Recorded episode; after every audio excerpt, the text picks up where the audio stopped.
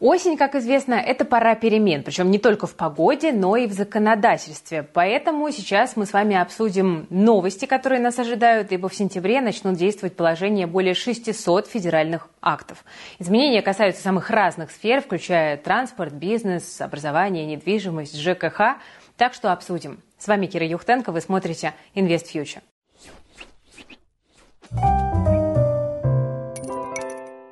Ну, например, ужесточаются требования к такси. Теперь водитель обязан иметь официальный трудовой договор с перевозчиком.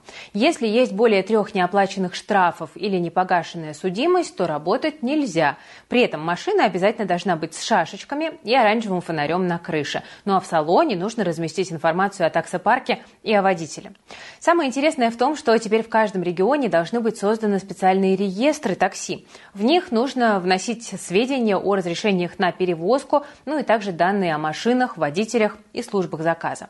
И вот участники рынка утверждают, что все это пока что не готово, поэтому они заранее предупреждали, что этот закон будет сложно соблюдать, ну а новые требования приведут к повышению цен на такси и к дефициту водителей. При этом цена на поездку и так уже у нас достигла максимума за 10 лет, так что этот рынок ждет такой сложный переходный период. Что еще меняется для бизнеса? Вообще много всего. Ужесточаются требования к выпуску и обороту табака, усиливается контроль над производителями пива и сидра, вводится обязательная маркировка на целый ряд товаров, включая медицинские изделия, соки и даже детские коляски. Маркировать теперь нужно и рекламу в интернете. Штрафы за нарушение до 700 тысяч рублей. Еще более серьезная ответственность ждет э, владельцев социальных сетей, которые не ограничивают э, доступ к противоположным правной информации. За первый подобный поступок штраф 4 миллиона рублей, за второй уже 8. Еще один большой блок изменений касается школьников. Теперь по всей стране их будут обучать по единым образовательным программам. За них отвечает Минпросвещение. Это касается шести предметов русского языка, литературы, обществознания, истории, географии и ОБЖ. Раньше программы обучения готовили сами школы, и они при этом основывались на государственных стандартах и на рекомендациях. Одни эксперты отмечают, что новый подход поможет детям быстрее адаптироваться при смене школы и облегчит задачу ЕГЭ, ну а другие утверждают, что стандартизация может убить вариативность образования. Можно будет использовать только разрешенные учебники, ну а учителя не смогут проводить уроки, исходя из каких-то конкретных запросов э, учеников. Вот такие изменения.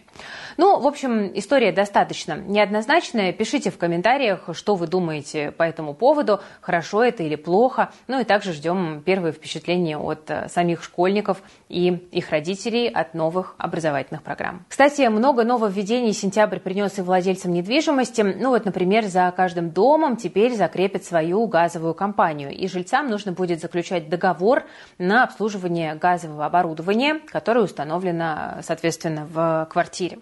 Кстати говоря, друзья, я тут хочу коротко напомнить, что у нас в канале «Деньги из бетона» вышла полезная инструкция о том, как сэкономить на ЖКХ от 24 тысяч рублей в год.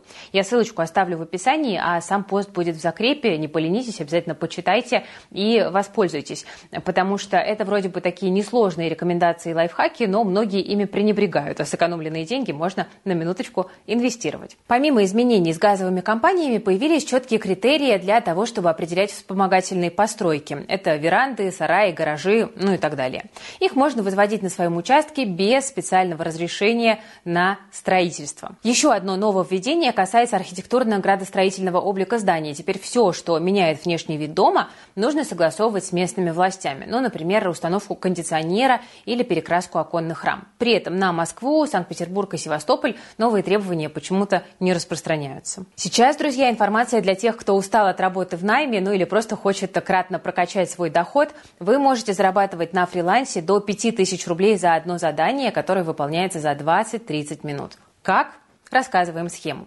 Выбираешь заказ, ну, например, перевести аудиофайл в текст, ты э, прописываешь нейросети задачу, ты проверяешь результат, отправляешь заказчику и получаешь деньги. На биржах фриланса сотни таких предложений и новые появляются каждый день. Так что вот так просто это работает.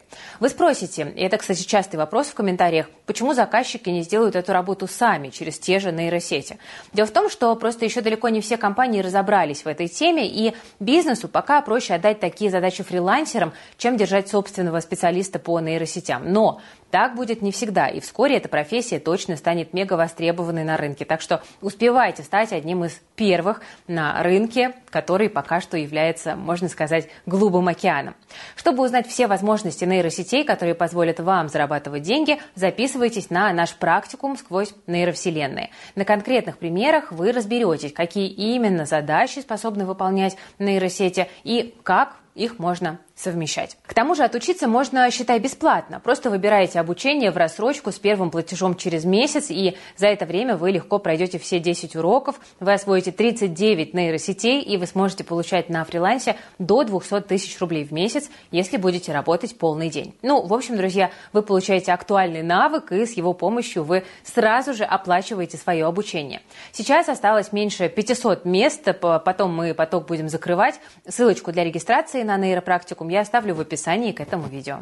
Ну, а теперь давайте продолжим говорить о том, как меняется наша жизнь. Ну, например, если у вас высокая долговая нагрузка, то скоро вам станет сложнее взять кредит.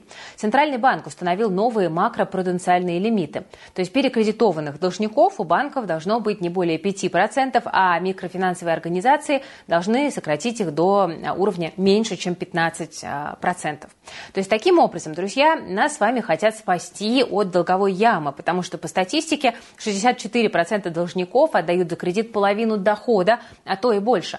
Чуть что случись, платить нечем, человек в отчаянии, а его долг становится проблемным. Однако многие рассчитывали на авось, да, то есть сначала возьму кредит, а потом как-нибудь да выкручусь. Ну, а теперь банки МФО будут думать за нас и не будут выдавать деньги тем, кто к новым кредитам не готов. Вообще ЦБ ввел лимиты на перекредитованных клиентов в начале года, уже один раз их ужесточил. Это дает свои плоды. Средний займ в России снизился на 20 тысяч рублей, а кредитов с умеренной долговой нагрузкой стало больше, так что надо сказать, положительная.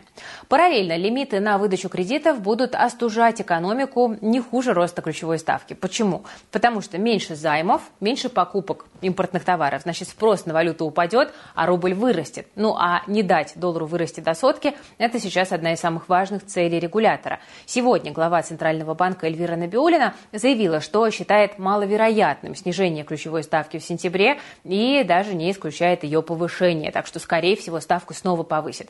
Посмотрим, какую поддержку это окажет российской валюте. Кстати, в сентябре банки ждет еще одно важное изменение. До конца месяца они должны передать в специальную государственную систему все биометрические данные клиентов, которые у них хранятся. Это цифровые слепки лица и голоса. У одного только Сбера накоплена информация на 30 миллионов человек, на минуточку. На этом фоне МФЦ в разных регионах неожиданно столкнулись с массовым наплывом граждан, которые хотят прийти и отказаться от сбора и хранения своей биометрии. Поводом стало фейковое, на самом деле, сообщение, которое моментально разлетелось по мессенджерам. Ну, якобы с 1 сентября отказаться от сбора данных будет нельзя. И россиян начнут принудительно фотографировать через камеры банкоматов и записывать голос по телефону. Звучит прям как такая настоящая страшилка. Власти это официально опровергли. В Роскачестве заявили, что отказаться от передачи и использования биометрии можно в любой момент. То есть никаких временных ограничений здесь нет. А со следующего года это можно будет сделать, кстати, прямо на госуслугах.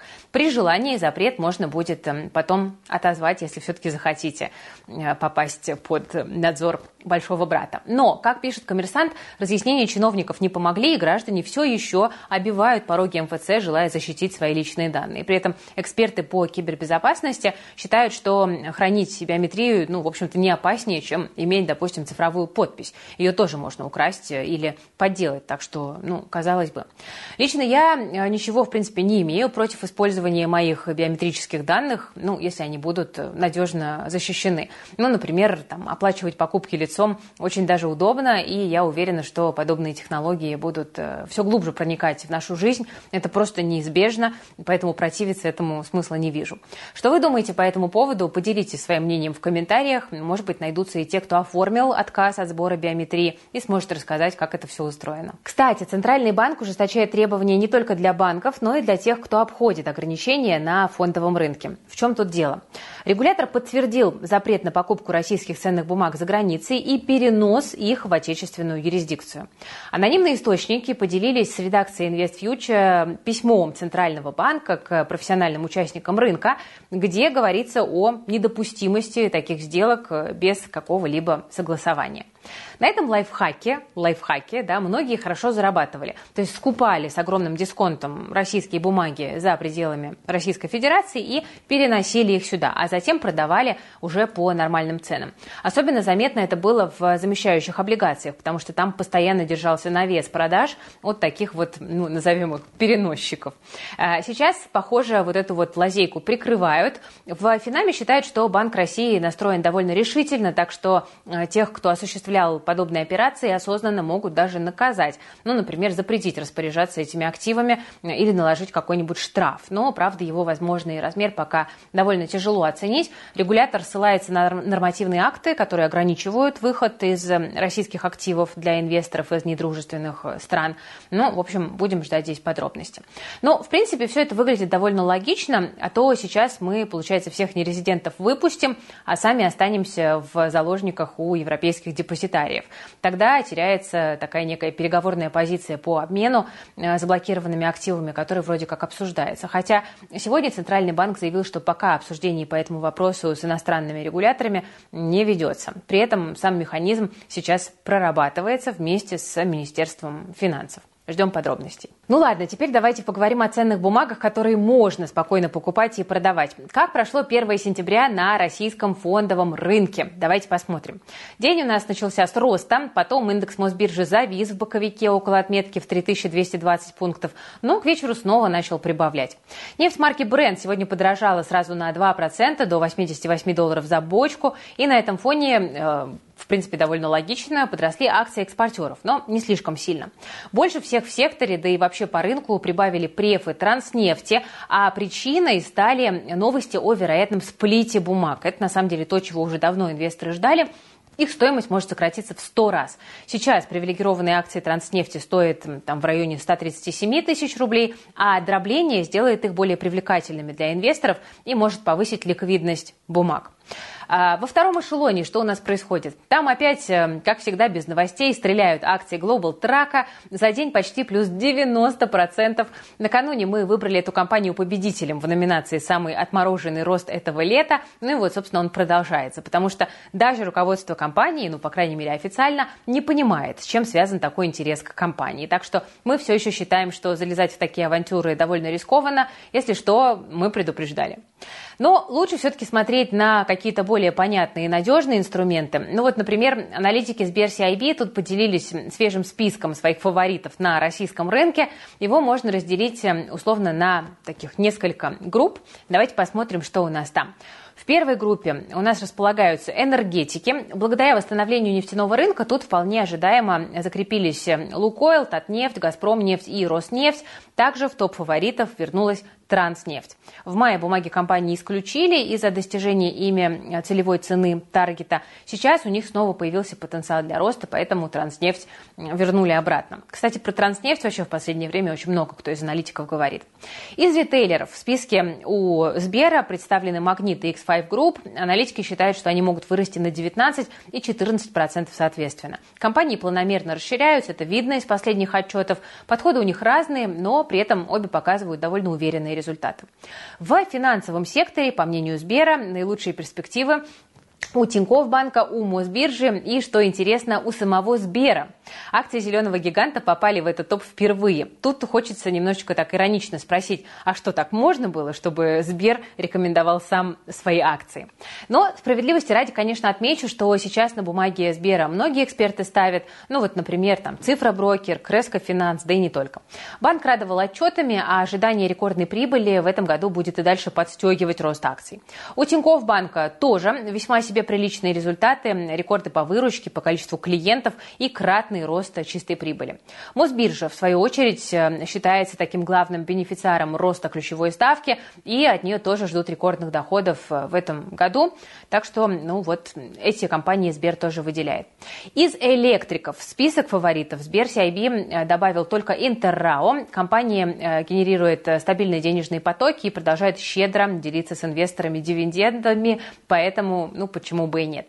Ну и, наконец, Металлургов в рейтинге представляет Северсталь. Акции должны скоро войти в индекс голубых фишек Московской биржи. Да, показатели компании, которая в полной мере ощутила на себе санкционное давление, пока что, ну, как бы не радуют, но слабый рубль тут дает надежду на скорое восстановление компании. Ну, видимо, на это Сбер тоже и рассчитывает. Кстати, уже в следующем году российский рынок может пополниться новыми необычными игроками. Дело в том, что брокер Сбера хочет запустить направление детских инвестиций, а Сбер – это компания с довольно большой клиентской базой.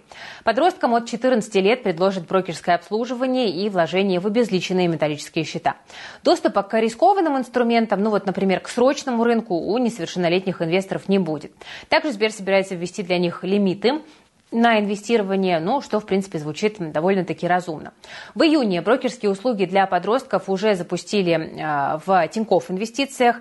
Пока это работает все в тестовом режиме. Кроме того, открыть счет с 14 лет можно и в Финаме. Это уже довольно давно, но только с согласия родителей. И от них потребуется разрешение на совершение сделок.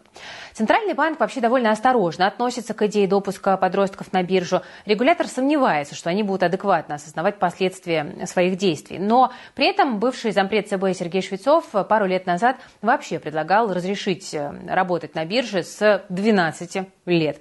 Довольно смело, но в целом, если есть ограничения и лимиты, ну, ничего прям такого страшного я в этом не вижу. А, не знаю, да, там, может быть, 12 лет это маловато, но в целом идея вовлечь подростков в инвестиции неплохая, потому что я всегда за то, чтобы с детства развивать финансовую грамотность. Ну, вот только подойти к этому вопросу нужно очень аккуратно и основательно, и, безусловно, под контролем родителей. На первое место тут важно поставить именно безопасность э, денег, да, которые приносит подросток, и безопасность его психики. Ну, а права юных инвесторов должны быть полностью защищены государством. Кроме того, важно подумать и об образовании, потому что перед тем, как выходить на рынок, нужно вообще понять, как он работает, нужно освоить основы инвестирования, ну, иначе первый опыт может получиться таким довольно-таки печальным. Но вообще навык инвестирования может пригодиться молодым людям для того, чтобы оплатить свою учебу, потому что стоимость высшего образования в России продолжает неуклонно расти. Тут известия сообщают, что в новом учебном году цены выросли до 25% в зависимости от вуза. За год обучения в большинстве институтов и университетов теперь придется отдать от 200 до 500 тысяч рублей. На некоторые специальности ценник стоит даже еще выше, и при этом большинство россиян готовы тратить на образование детей лишь 180 тысяч рублей в год. Это вот свежий опрос от Сберстрахования, да и то, ну вы понимаете, что в принципе и эта сумма не маленькая. Власти при этом росту цен особенно не препятствуют. Вот в прошлом году Минобрнауки и Союз ректоров рекомендовали вузам не поднимать стоимость обучения хотя бы для первых курсов. Тогда особенно сильно ощущался разрыв между реальными доходами населения и между инфляцией. На этот год даже таких рекомендаций уже нет, так что, ну, в общем, надо учиться хорошо и стараться поступать на бюджет, если это возможно.